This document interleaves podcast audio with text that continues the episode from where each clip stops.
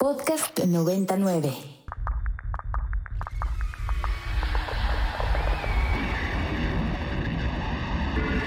Radio Mórbido.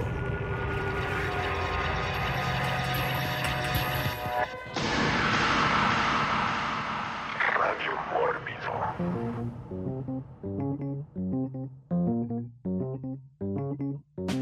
Muy buenas noches, muy, muy buenas noches a usted que nos esté escuchando estos momentos a través de la frecuencia de Ibero 90.9 FM, eh, ya sea a través de las tradicionales ondas de radio, si usted va en su auto, en su camioneta, en su tráiler, en alguna carretera mexicana, si ya va camino a su casa, ¿no? Si es velador, ¿no? Y está ahí cuidando eh, la fábrica o la nave industrial, si es usted arquitecto o ingeniero y está en su despacho, si es estudiante y está preparando este, sus trabajos para el día de mañana, o si simple y sencillamente es un vampiro que está despertando con un clamato opositivo.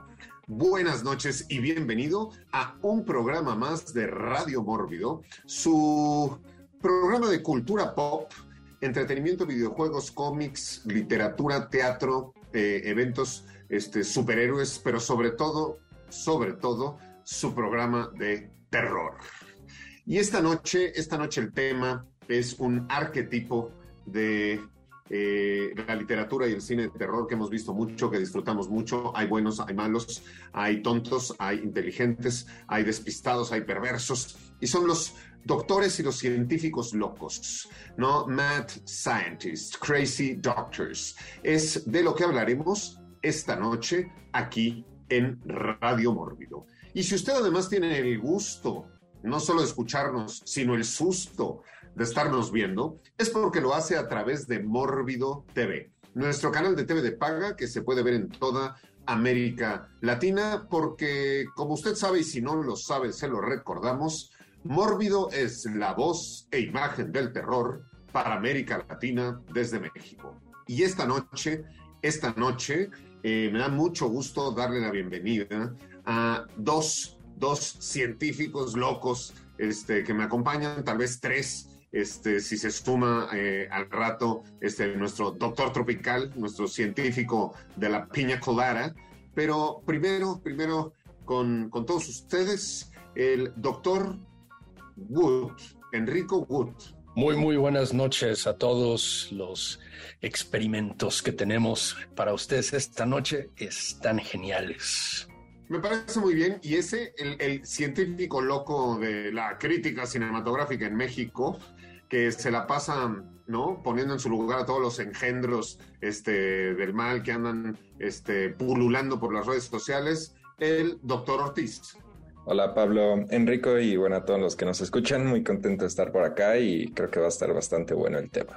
Pues les recordamos nuestras vías de contacto, nos encuentran como Mundo Mórbido en todas, en todas las redes sociales, pero sobre todo en la red social de Twitter con el hashtag Radio Mórbido, en nuestra cuenta que es arroba Mundo Mórbido, con el hashtag Radio Mórbido, cuando sea que usted escuche esto, háganos sus comentarios, sus aportaciones, ¿no? Las ideas este, que tenga, las memorias, los recuerdos o su científico loco favorito. Hashtag Radio Mórbido en la red social de Twitter. Y aquí, desde el Valle de México, desde la frecuencia de Ibero 90.9, nuestra casa desde hace más de 11 años, arrancamos, arrancamos nuestro programa, nuestro programa de esta, esta noche. Y empecemos con una, una primera ronda, una primera ronda donde hablemos de científicos locos y quizá nuestra primera aproximación, nuestros primeros recuerdos este, de los científicos locos. Doctor Wood. A mí el, científico loco siempre ha sido uno de mis arquetipos favoritos en el cine eh, y es, es algo con lo que yo creo que algunos identifican que es el, el genio incomprendido y también el obsesivo, ¿no? El necio ahí que quiere eh, lograr sus objetivos, uh, cueste lo que cueste, y pues normalmente lo que le cuesta es no la, la, sanidad no mental.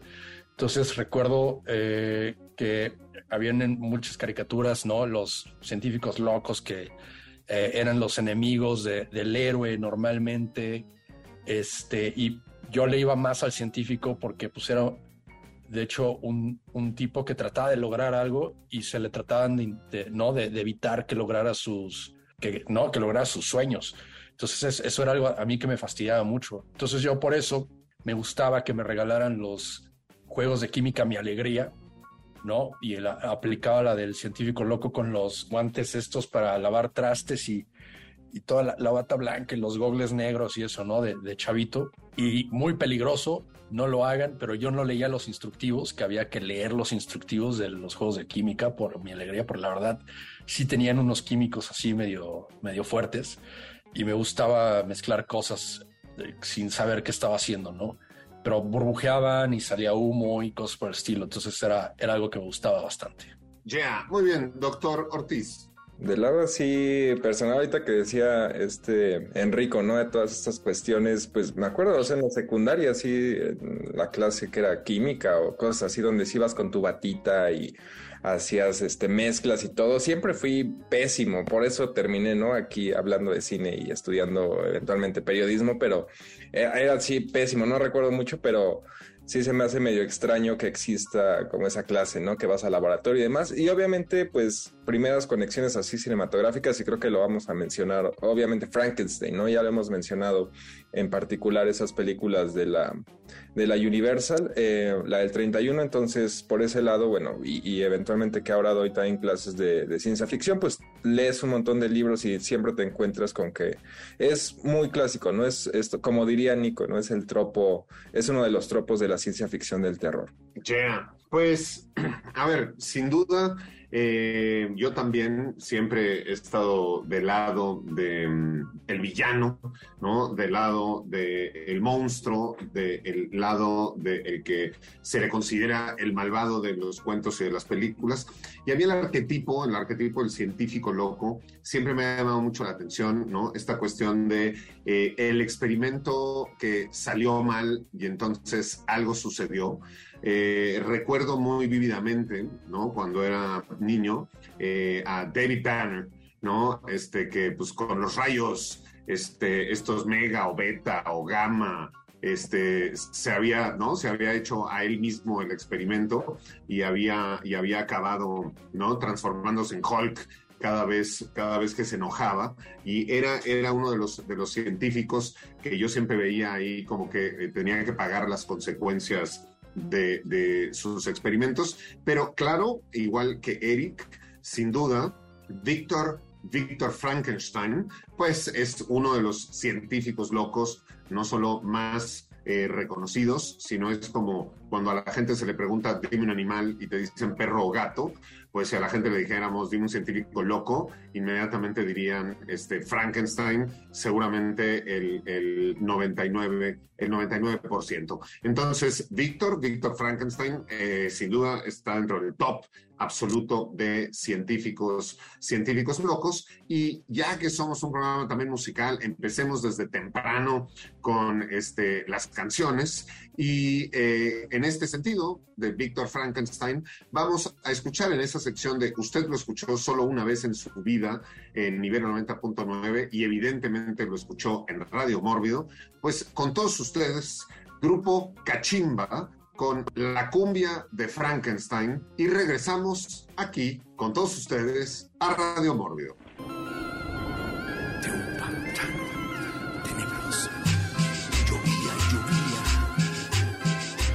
Y estamos de regreso en Radio Mórbido después de escuchar al grupo Cachimba con la cumbia, la cumbia de Frankenstein. Y nos da mucho gusto eh, saludar a toda la gente que nos está escuchando en estos momentos en, en vivo. José Luis, José Luis Mejía, Cristian eh, Marga, Alfredo Lira del Mórbido Zombie eh, Club, Raje Sabo. Gracias, gracias por estar participando en este programa y les recordamos con el hashtag Radio Mórbido a través de Twitter. Nos pueden hacer todos los comentarios que ustedes quieran. El tema, el tema que estamos tratando en el programa de hoy son científicos locos. Y un científico loco es un personaje eh, de la narrativa popular que puede ser malvado o benigno.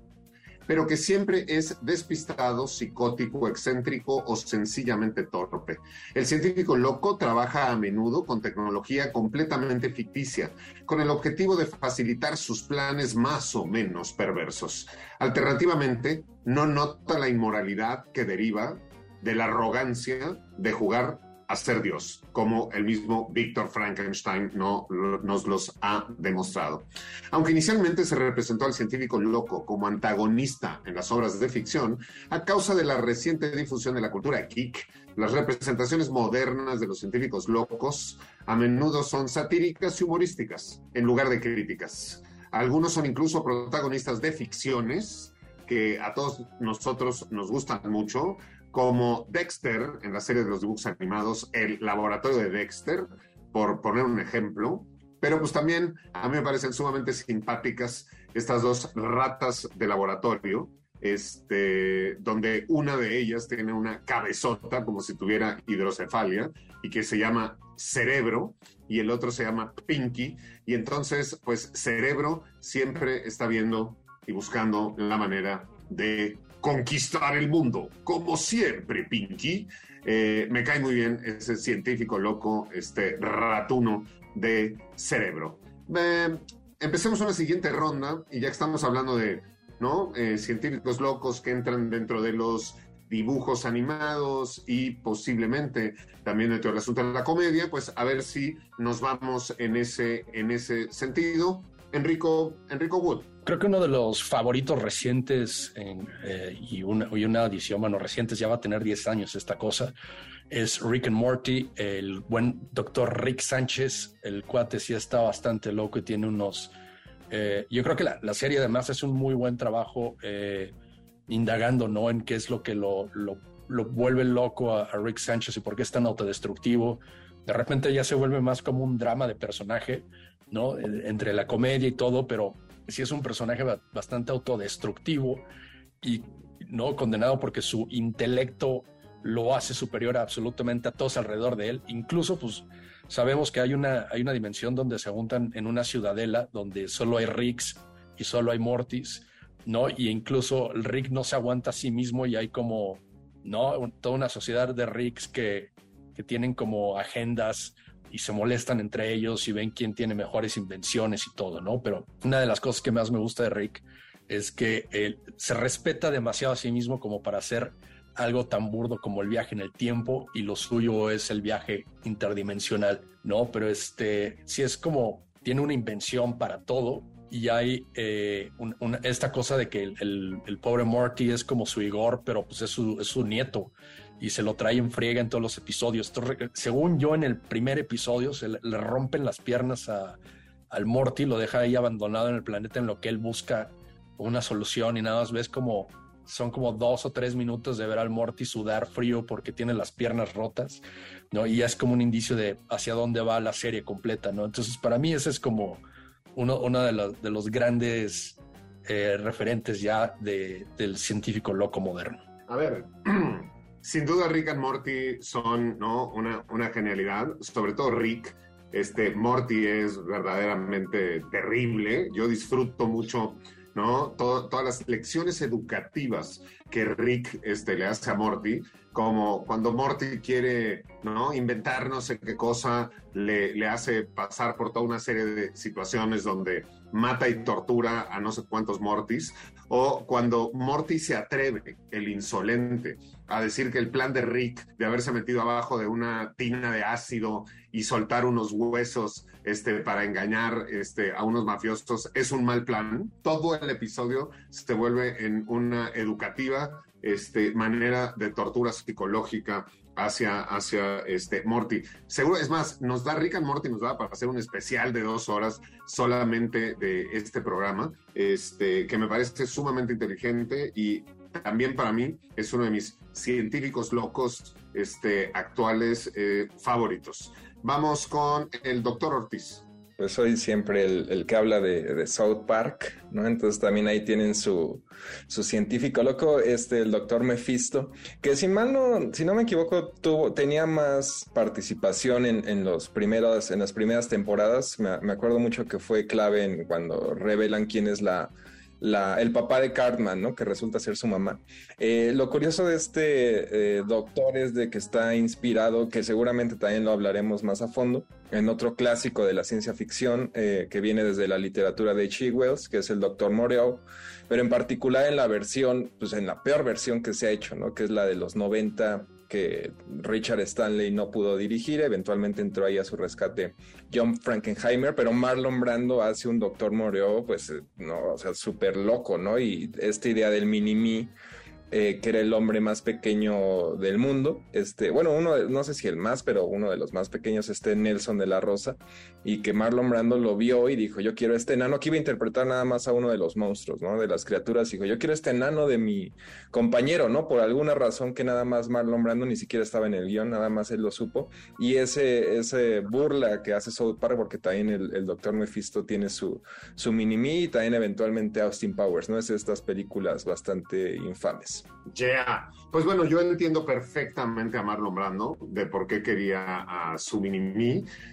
Yo también quiero a mi mini-me, pero pues qué bonito no se dejó cuando lo tuvimos en Mórbido y se me escapó. Y pues luego Microman pues no se ha dejado atrapar, pero yo sería feliz también de tener a mis, ¿no? Micro, micro malvados este, asistentes.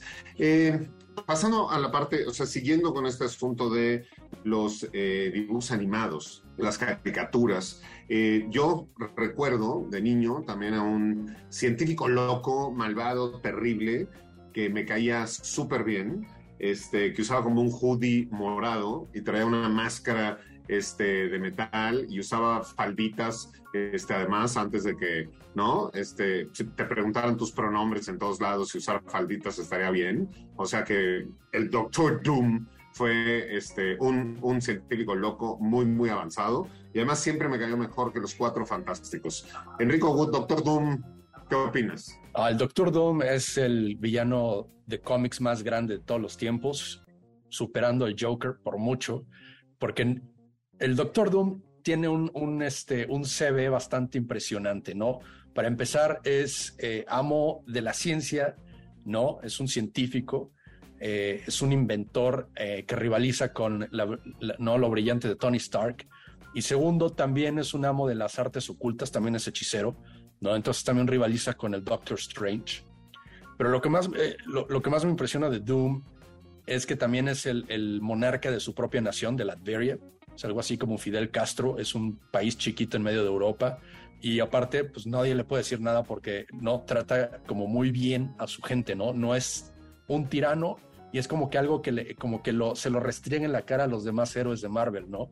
Que, uno se imaginaría que el Doctor Doom se la pasaría torturando a sus súbditos, pero no, los, los trata hasta eso bien. Y la otra es que tiene un ego descomunal el Doctor Doom es, yo creo que es el villano que tiene el ego más grande en todos los cómics. Siempre se refiere a sí mismo en la tercera persona. Y por ahí hay una, hay una teoría, porque se supone que eh, la rivalidad entre Doom y Reed Richards de los Cuatro Fantásticos empezó en la universidad, cuando Reed Richards le corrigió, se atrevió a corregirle unos cálculos a Victor Von Doom y le dijo, es que estás mal por una milésima o algo así.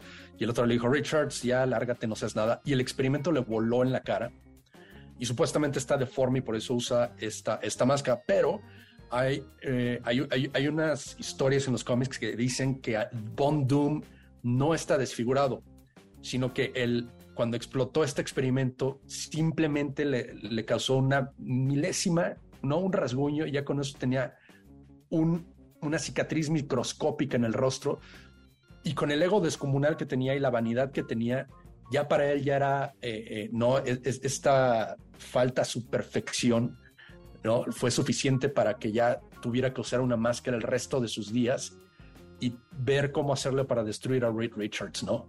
Entonces el, Doctor Doom es, es, para mí así como genio figura hasta la sepultura.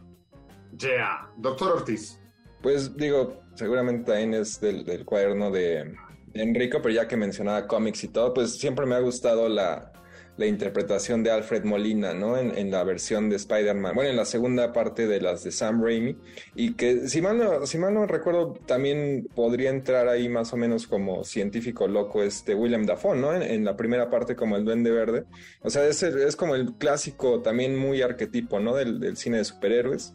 El científico que quizá no sea como, sobre todo el, el de el Doctor Octopus de Alfred Molina, eh, que quizás sus planes no sean necesariamente malignos, pero eventualmente incluso físicamente, ¿no? y que eso también lo mencionaremos, ese, ese tropo, de físicamente les empieza a, dañar el cerebro, ¿no? No es que ellos lo quisieran hacer, mismo el, hombre invisible en la, en la, de los años 30 también es eso, ¿no? El experimento le termina dañando el cerebro y quizá no sean como malos, malos, pero aún así pues se, se vuelven los antagonistas, ¿no? Entonces, bueno, ahí mencionar este, eh, en el lado de los superhéroes, pues ahí también es muy clásico. Em, bueno, está usted escuchándonos a través de la frecuencia de Ibero 90.9. El tema del programa de hoy son científicos locos. Y por si usted de pronto se cruza con uno eh, y lo eh, duda si es o no, eh, le vamos a dar algunas características distintivas de los científicos locos. No, generalmente se caracterizan por tener un comportamiento obsesivo y por el empleo de métodos extremadamente peligrosos o muy poco ortodoxos. A menudo están motivados por la venganza, en la tentativa de vengarse de las mofas y burlas reales o imaginarias como consecuencia de sus investigaciones extrañas y no ortodoxas. Sus laboratorios a menudo hierven de bobinas de Tesla, generadores de Van der Graaf, generadores de movimiento perpetuo y otros extraños mecanismos electrónicos del aspecto extravagante, o llenos de probetas y complicados aparatos de destilación que contienen extraños líquidos de colores cuya utilidad se desconoce. Con toda esta descripción, yo preguntaría a este panel, ¿no? A este panel de médicos que nos encontramos hoy en Radio Mórbido, si Walter White de Breaking Bad entraría como un científico loco. Su opinión, doctor Ortiz. Pues, eh, pues, supongo que sí. No, no, no es como el clásico ahorita que mencionaba de que se le altera el cerebro o algo por el estilo más de ciencia ficción, pero pues al final sí termina eh, siendo muy similar, ¿no? Sobre todo en el que le va creciendo conforme avanza las temporadas. Ya es puro ego al final, ¿no? Ya no necesariamente lo está haciendo por eh, necesidad, ¿no? Por, por su enfermedad y demás. Si no me equivoco, en una parte se cura del cáncer, ¿no? Ya digo, Breaking Bad ya la vi hace, hace bastantes años, pero repito, sí se va, sí se va perdiendo ahí como toda su sanidad, entonces yo creo que sí cabría. Doctor Wood. No, sí, absolutamente. O sea, es indiscutible que es un científico, ¿no? Era, era es ingeniero químico, pero aparte eh, de, de, la locura le viene de no sé qué, en qué momento le pasa en la serie cuando ya se le pega el flotador, como, como dice ¿no? el maestro eh, Guisa, este, y sí, o sea, ya el, tipo raya en una megalomanía absoluta. Ya llega un punto en el que no se trata de proveer a su familia, como siempre lo decía, ya es conquistar por conquistar, ¿no? Y hasta todo lo que él hace, la manera en la que elimina a sus enemigos, todo tiene que ver con ciencia, ¿no?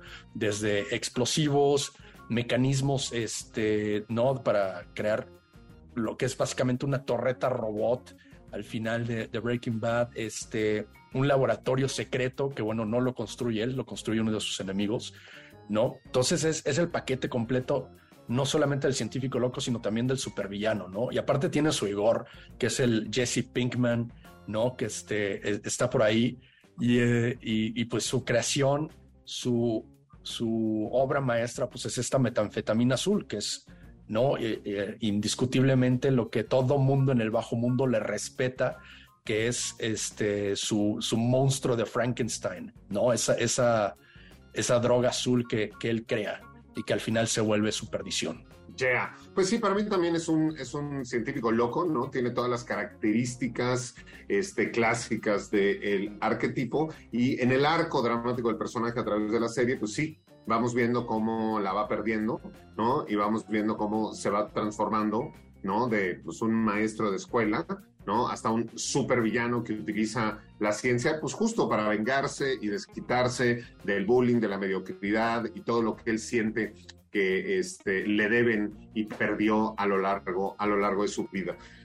regresando a este punto que comentábamos hace rato de los laboratorios de los científicos locos, ¿no? Llenos de eh, bobinas de Tesla y de botoncitos y de este, cosas de probeta y químicos y, cosas este, simpáticas, pues el cine, el cine mexicano está plagado de, esta iconografía, ¿no? De, de, estos settings. Pero, a ver, también yo recuerdo una película este, que se llamaba Weird Science, ¿no? Pues donde unos adolescentes este, deciden hacer eh, en, el, en, el, mejor estilo del Dr. Frankenstein, pero como a la mujer perfecta, ¿no? Y conectan su computadora con un microondas, con un paquete de carne y le ponen no sé qué cosas y aprietan todo para construir, construir a una mujer este, guapa y que ellos eran además unos petazos, unos mega nerds y entonces para poder tener como a esta, a esta supernovia. En ese sentido, ¿no? De, de, Weird Science, la película, nos vamos a nuestro siguiente segmento musical a escuchar ni más ni menos que a Danny Elfman eh, con su grupo Oingo Boingo con la canción Weird Science y regresamos con todos ustedes aquí a Radio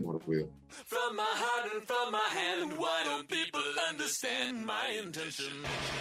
Weird, Weird Science, eh, Ciencia Extraña, con el maestro Danny Elfman, con su grupo Oingo Boingo, eh, que además fue el tema de la película, ¿no? La película Weird Science, una película muy, muy divertida. Está usted en Radio Mórbido por Ibero 90.9, escuchando nuestro programa dedicado a científicos y médicos eh, locos. Con el hashtag Radio Mórbido en la red social de Twitter. Eh, nos puede dejar todos sus comentarios. Y vamos, vamos a la siguiente ronda. Y tenemos esta ciencia, esta ciencia chistosa, estos, estos científicos locos que no son supervillanos, sino nada más están este, locos y a veces sí hacen ¿no? Eh, cosas así como estos chicos que inventaron esta mujer. Tenemos, por ejemplo, en Back to the Future, el doctor Emmett Brown, este, con sus pelos blancos, corriendo de un lado para el otro, este, donde su DeLorean efectivamente viajó, viajó por el tiempo.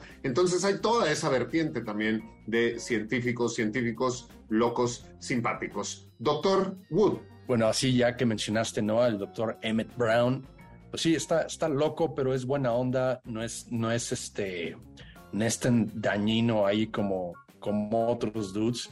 Y, este, y así hay uno que me gusta mucho, que es, digo, volviendo un poco a las series animadas, que es el Dr. Shipman en Clone High o Escuela de Clones.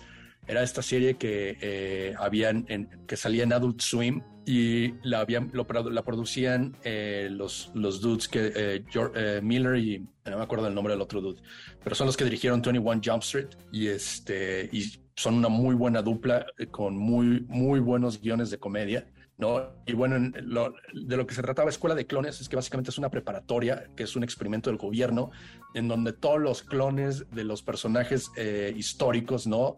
Abraham Lincoln, Juana de Arco, Cleopatra, eh, John Kennedy, este, están, ¿no? Sus clones están en la etapa adolescente y van a estudiar esta escuela mientras que son observados, ¿no? Y el doctor Shipham, pues es el, el, el dude que está, ¿no? En el sótano de la preparatoria observando a estos eh, personajes históricos en versión teenager y este y uno de mis episodios favoritos era cuando le tenía tirria a John Stamos, no ese galán de los ochentas de Full House porque estaba demasiado rostro y los dos iban en la misma prepa.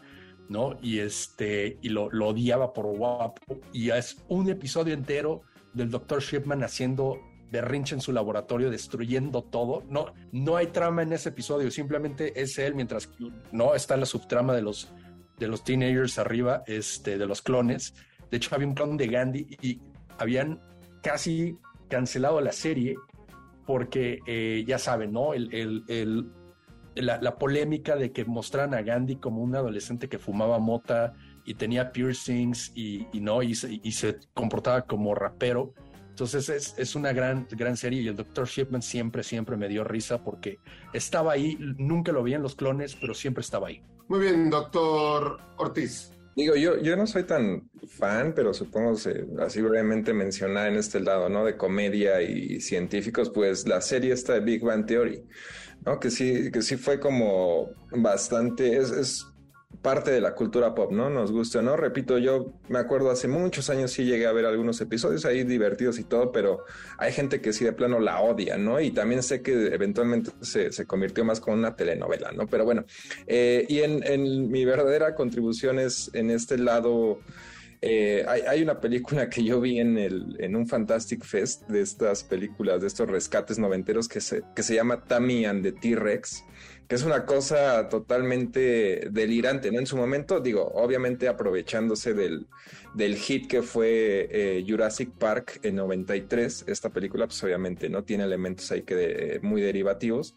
pero la llevan por un lado a un tenor más gore, ¿no? Y otro lado totalmente ridículo, digo, el, doctor ahí que, que se llama Wachenstein, eh, su plan central es tal cual hacer que un tiranosaurio rex robótico cobre vida por medio de usar un cerebro humano. Y eventualmente también se mezcla ahí una onda de comedia romántica. Sale Paul Walker antes de toda la fama de, de Rápidos y Furiosos. Es una cosa para, o sea, es muy divertida, ridícula de este, del mejor, peor cine. Y al mismo tiempo hay esta versión que reestrenaron y que traen por ahí eh, en 4K y todo. Eh, Vinegar Syndrome, si no me equivoco, trae estas escenas que, le cortaron en su momento, porque sí son bastante gore, o sea, sí cubre también ese, ese lado para los fans del terror. Yeah. Pues a ver, no es regresar a Frankenstein, pero sí, porque digo, ha habido tantas películas y tantos subproductos culturales a partir de la obra de Mary Shelley, que me parece pertinente mencionar la película de Frankenstein's Army, ¿no? Porque en, la película de Frankenstein's Army, que además le ponen este, un von, porque se llama Victor von Frankenstein, este, al doctor, pues crea no una criatura, sino crea una infinidad de criaturas, pero además son unas criaturas muy particulares porque son como, como cyborgs, ¿no? Porque hay uno que incluso que tiene la, el motor de un avión, la hélice de un avión como de cuerpo, ¿no? Y tiene brazos y piernas. Y entonces es un científico, un científico loco que Víctor von Frankenstein de Frankenstein's Army, de Richard Rapport, este gran diseñador de producción y director de esta película, pues creó unas criaturas increíbles. Y en el caso también de hablar de Frankenstein, creo que tendremos que ahora sí entrar a dos temas muy peculiares. Uno, las científicas locas, porque no es que haya una cuota de género este, obligada en este programa para ser políticamente correctos, pero pues también hay un paquete de científicas locas, pero están underrepresented, como dicen. Este, no hay tantas científicas locas en la historia, en la historia del cine, ¿no? Este, pero en el caso mexicano, y sumado a esto del de el doctor Frankenstein, tenemos una película que es, es, deliciosa, que se llama Santo contra la hija del doctor Frankenstein, una película de 1972 de Víctor M. Delgado, donde la doctora, la hija del doctor Frankenstein, se llama Freda. Es la doctora Freda Frankenstein. Y ella desarrolló, digo, está interpretada por Gina Román, y desarrolla un suero, un suero que te permite mantenerte joven, ¿no? Entonces ella tiene como 400 años, pero se inyecta este suero y es eh, eternamente joven y eh, tiene todo una bola de secuaces, ¿no? Todos los que trabajan para ella, pues también ya son puros viejitos de 200 años, 250, 180, 120 años, 90, pero si se portan mal, o la traicionan, no les da su dosis y en unos segundos les caen de golpe este, todos los años y se mueren momificados. Entonces, científica loca, la doctora Freda Frankenstein en la película del santo contra la doctora Frankenstein, me parece una joya absoluta. Y diciendo esto, abro a la mesa este, para una ronda la pregunta de científicas locas, mujeres científicas locas, Enrico Wood. Sí, o sea, no son tan prominentes, pero sí las hay. De hecho, eh, también en ese periodo en donde todo el mundo agarraba el apellido Frankenstein para lo que sea, hay una película italiana que se llama La filia di Frankenstein, ¿no? O Lady Frankenstein, como se le conoce en inglés. Y también esta se llama Tanya Frankenstein. Lo que hace es que cuando muere su, su padre, ¿no? Víctor Frankenstein, ella pues hereda el laboratorio y todo. Y ah, como tiene así como un romance ahí con el o, no tanto con, con el, eh, lo que vendría siendo el, asistente deforme, Ligor, ¿no? Lo que hace es que le extirpa el cerebro y se lo pone en el cerebro de un tipo más, digo, en el cuerpo de un tipo más galán, ¿no? Para que puedan ya estar juntos. Y antes de que suene lame, pues el experimento principal, ¿no? El, monstruo original de Frankenstein todavía anda por ahí, nada más que está completamente abandonado. Y cuando se entera de que ahora es la hija la que heredó el changarro, el negocio, ¿no? Familiar, pues se va en contra de ella y de su nuevo amante que ahora ocupa el, cuerpo de, un cadáver, ¿no? Bien parecido. Entonces, también está esa. Y recientemente, ¿no? Ya para cederle la palabra al, buen Eric, vi una película que, con Rebecca Hall que se llama eh, Resurrection entonces yo creo que ella también entraría en, esta onda de, la, de, científica loca. Es una película de este año. Este, y, tiene ahí, no quiero revelar el spoiler, pero hay como experimentación genética y con Tim Roth, unas cosas bastante gruesome al final de la película, ¿no? Bueno, experimentación genética y científicas locas.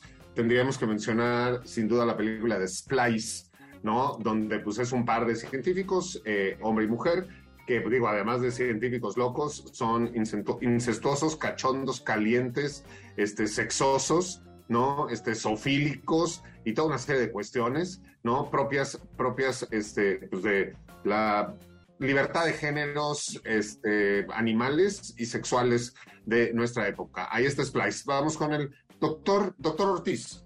Pues tan solo está la, la mujer invisible, ¿no? O sea, sí hay eh, en toda esta franquicia de desde los años 30.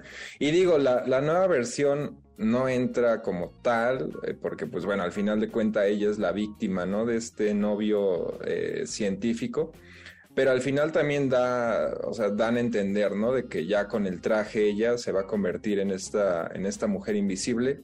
No sé si Gabriel loca, simplemente se está vengando, ¿no? De este tipo y, luchando por su, por su vida.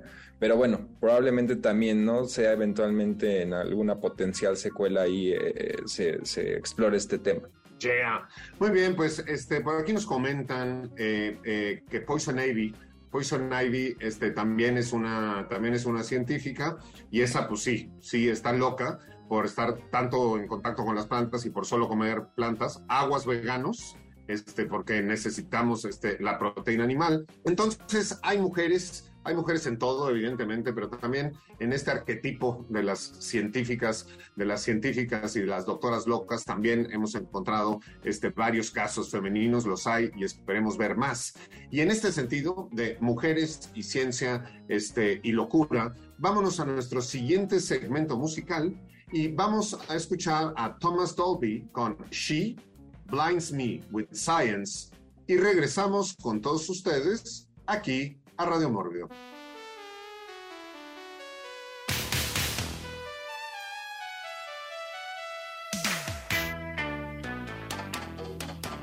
She Blinded Me with Science de Thomas Dolby aquí por Radio Mórbido. Eh, estamos hablando de científicos, científicos locos, y gracias a todos los que nos están escuchando en estos momentos en vivo a través de la frecuencia Ibero 90.9. Eh, veo por ahí que se sumó eh, Aldrin y Santana, y veo a Carolina, este también, a Irene Barrientos, a Carlo.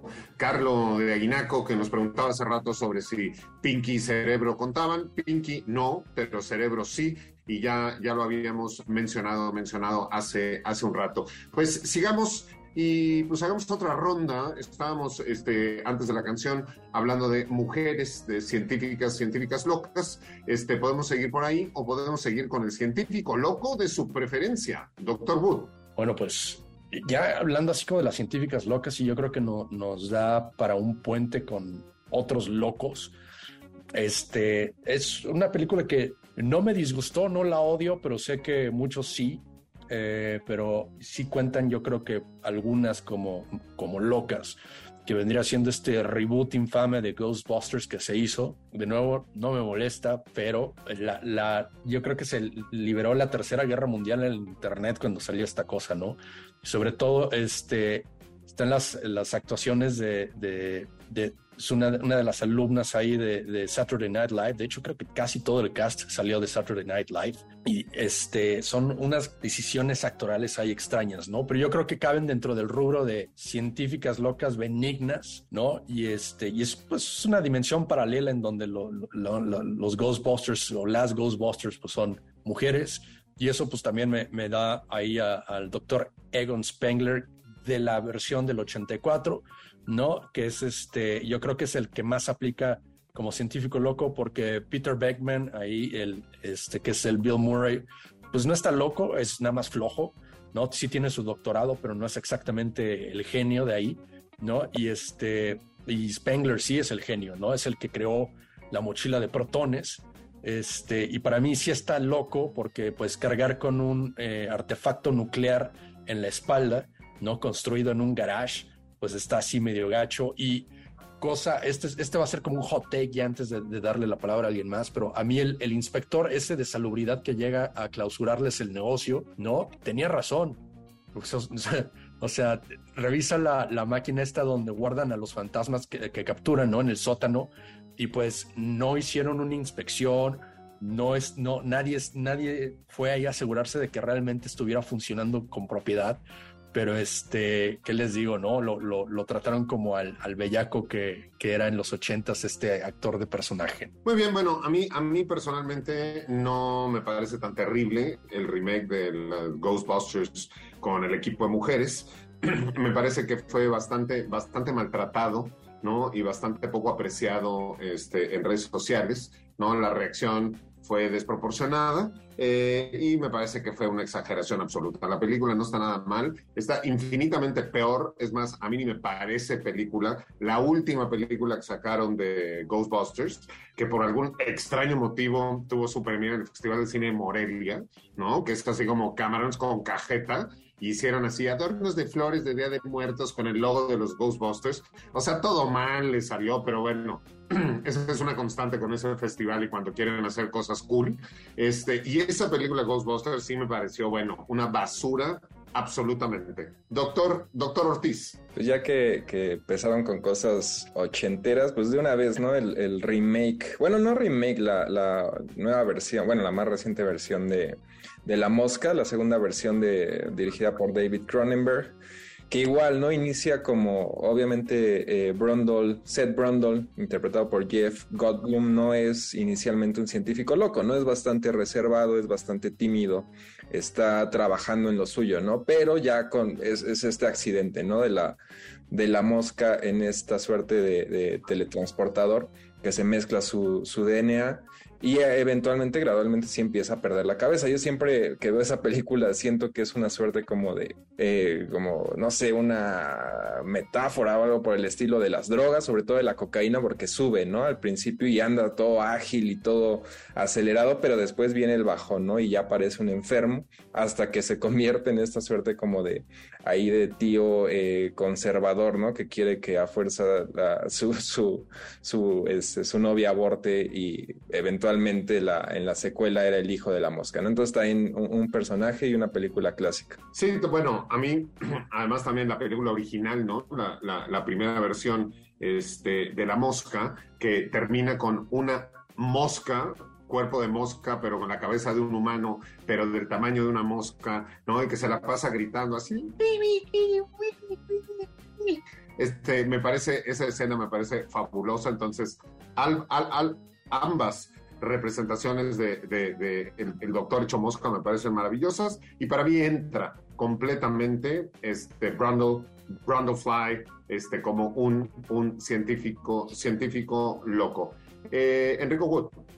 Siguiendo así en la, la regla ochentera, ¿no? De, de, los científicos locos, pues también está Herbert West, eh, interpretado ahí por el buen Jeffrey Combs de Reanimator. Este güey no es doctor porque todavía está estudiando eh, eh, ¿no? Eh, medicina, este, no ha sacado su doctorado aún, pero ya está realizando unos experimentos así bastante extraños con este suero verde. Obviamente Reanimator está basado en una historia de H.P. Lovecraft, pero la película no está tan apegada a esa historia corta. Y claro que también sale, ¿no? Este, una de las grandes amigas de, de Mórbido, que es Barbara Crampton. Este, pero también el Herbert West tiene ahí un rival, que es el doctor, doctor Carl Hill, que también se vuelve como parte del experimento este, un cadáver reanimado, ¿no? Este suero lo que hace es que le devuelve vida a los cadáveres sin importar qué tan dañado estén. Este, y sí, es una de las grandes ahí de, de los ochentas, este, de Stuart Gordon. Y este, pues nada, otro que también se le se mega piró, Yeah.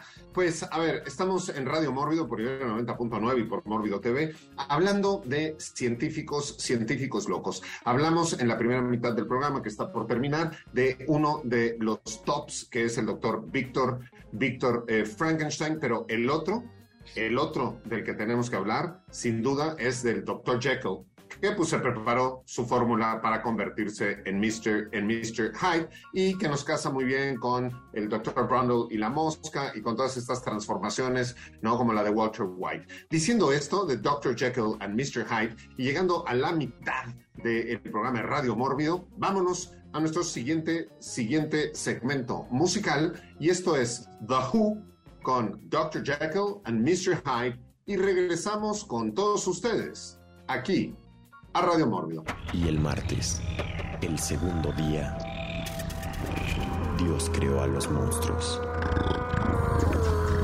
Radio Mórbido. Para más contenidos como este, descarga nuestra aplicación disponible para Android y iOS o visita ibero909.fm.